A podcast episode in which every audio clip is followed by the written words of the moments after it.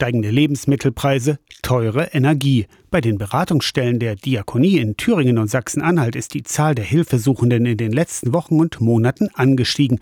Christoph Stolte, Vorstandsvorsitzender der Diakonie Mitteldeutschland. Es kommen Menschen, die Hilfe benötigen, die mit dem, was sie zum Lebensunterhalt haben, nicht mehr über den Monat kommen, die Angst haben vor der Nebenkostennachzahlung, die irgendwann jetzt der Vermieter im Frühjahr schickt. Das ist ja sozusagen so eine diffuse Angst, weil man nicht weiß, wie hoch fällt die aus. Die Angst vor dem Verlust der Wohnung Wohnung beschäftigt viele der Hilfesuchenden bei den Insolvenzberatungsstellen. Was tun, wenn das Geld für die Rechnung nicht ausreicht oder die Miete ausgesetzt wird, um den Vorratsschrank zu füllen? Wir merken diese Ängste, die da sind. Und wir merken natürlich, dass viele Leute sich einschränken. Gerade ältere Menschen, die dann zu Hause im Kalten sitzen und vielleicht noch ein Zimmer heizen, aber auch nur noch bedingt, weil sie sozusagen Angst haben. Selbst bei Berufstätigen ist das Geld oft verdammt knapp. Rund ein Drittel der Beschäftigten in Thüringen und Sachsen-Anhalt arbeite im Niedriglohnsektor, weiß Diakonie-Chef Stolte. Wir haben sehr wenig tarifgebundene Löhne. Wir haben im Gesamten ein sehr niedriges Lohnniveau in diesen sogenannten neuen Bundesländern. Und das wirkt sich natürlich in besonderer Weise aus. Auf die zunehmende Nachfrage in den diakonischen Beratungsstellen.